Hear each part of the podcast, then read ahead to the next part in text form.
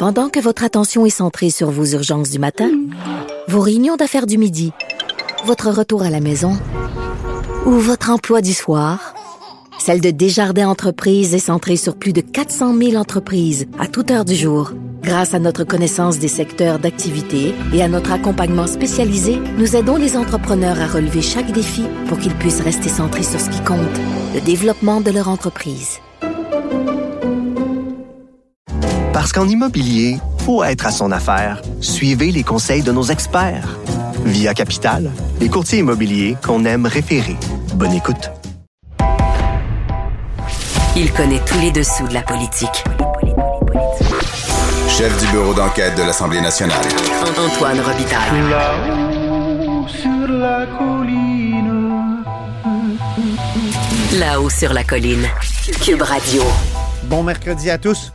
Aujourd'hui à l'émission, il y aura 40 ans dimanche, la reine d'Angleterre, Élisabeth II, signait la proclamation de la nouvelle constitution du Canada rapatriée. Selon l'ancien ministre libéral Benoît Pelletier, ce changement massif à la loi fondamentale s'est traduit par un affaiblissement du Québec et a miné son originalité, son caractère distinct. Pelletier affirme aussi que son ancien chef libéral du Québec, Jean Charest, s'il devient premier ministre du Canada comme chef conservateur dans les prochaines années, devrait proposer une réparation constitutionnelle au Québec. Mais d'abord, mais d'abord, c'est l'heure de notre rencontre quotidienne avec Réminado. Réminado, Tout a été mauvais. Ça a été un spectacle désolant. C'était triste de voir ça. Antoine Robitaille. On sait bien, vous voulez faire du nationalisme. Mais non, on veut justement contrebalancer cette délocalisation-là politique. La rencontre. Un jour, on fera notre débat. Oui, oui, bien sûr. Métal sur métal. C'est le moment de vérité. La rencontre. Nado Robitaille. Mais bonjour Réminado, Bonjour, Antoine. chef de bureau parlementaire à l'Assemblée nationale pour le journal et le journal. On commence tout de suite par l'analyse sportive de la période de questions.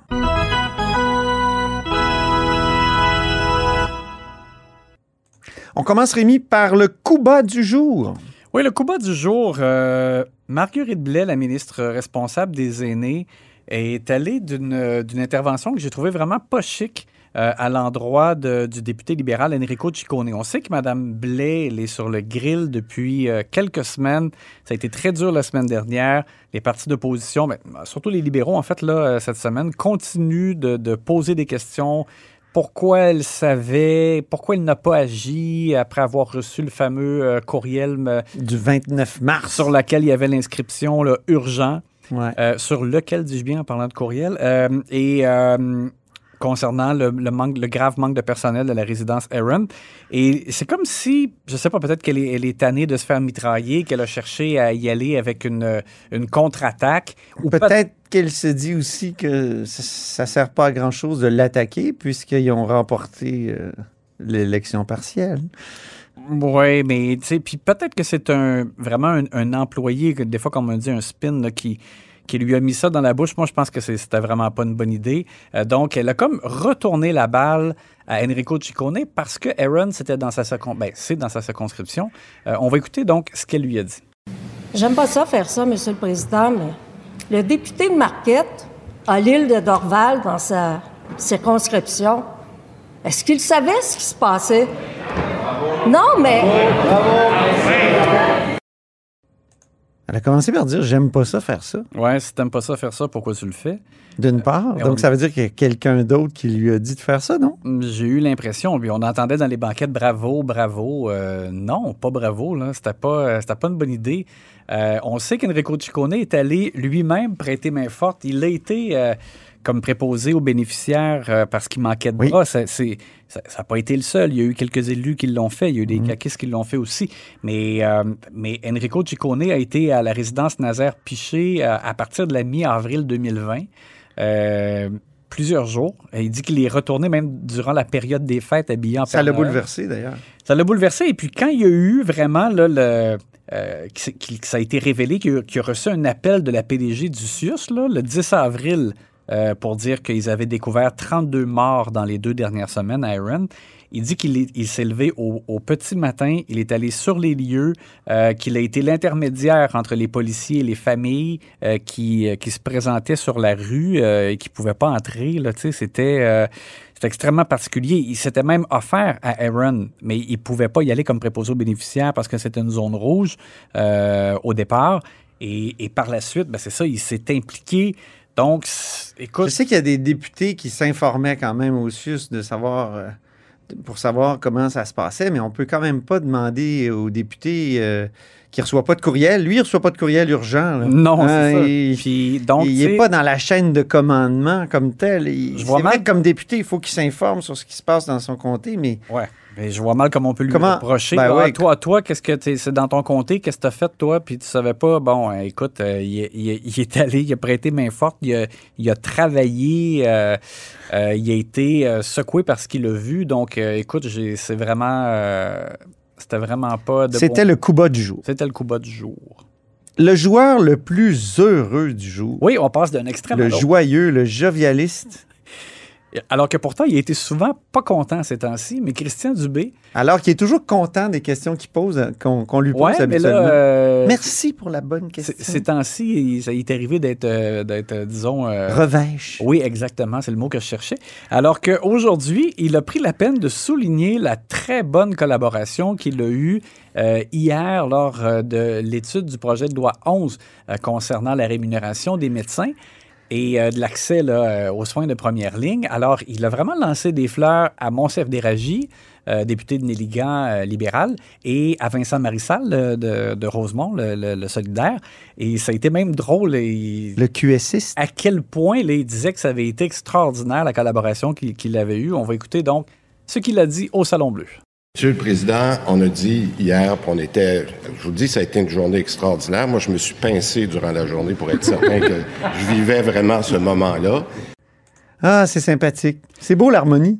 Oui, et alors que pourtant, c'était très tendu la semaine dernière entre Monsef Déragi et Christian Dubé. Tu te rappelles, Monsef Déragi a même, a même accusé d'av- d'avoir essayé de l'intimider en pleine commission parlementaire, le Ah ministre oui, de la Santé. c'est ouais. vrai. C'était Ouais. bizarre, ça, un peu. Exact. Ah oui, il a dit même, puis il y avait euh, une autre députée euh, dans les rangs caquistes qui l'avait regardé comme si elle était prête à le gifler.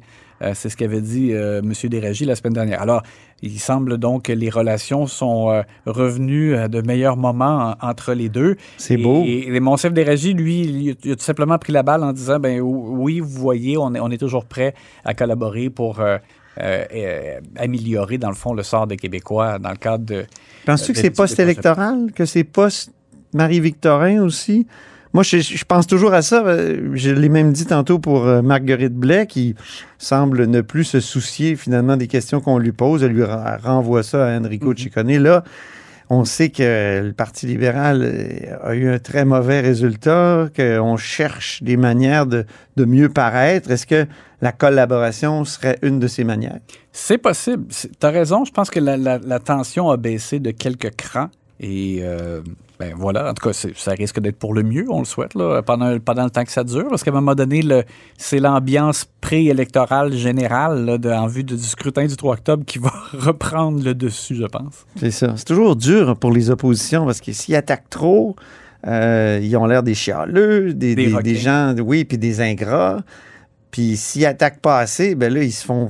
S'ils sont trop harmonieux en même temps, on leur dit à quoi vous servez. Exact. Vous êtes les contrôleurs du gouvernement. Aïe, aïe, aïe, c'est euh, pas facile d'un côté comme de l'autre. La glace mince du jour.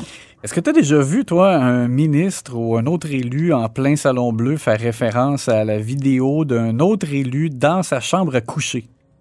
Je cherche, là. On a eu droit à Non. ça. On a eu droit à ça en ce mercredi. Ça, c'est un moment très rare. Je me souviens de Pierre-Éliott Trudeau qui a dit que l'État n'avait oui. pas à faire dans la chambre à coucher des gens. Quoique maintenant, avec euh, la discrimination positive, on demande avec qui on couche, mais c'est une autre question.